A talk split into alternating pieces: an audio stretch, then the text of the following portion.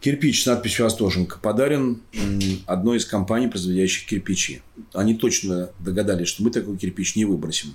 Теперь он лежит у нас на книжной полке. Мало того, даже стал сюжетом на этой выставке.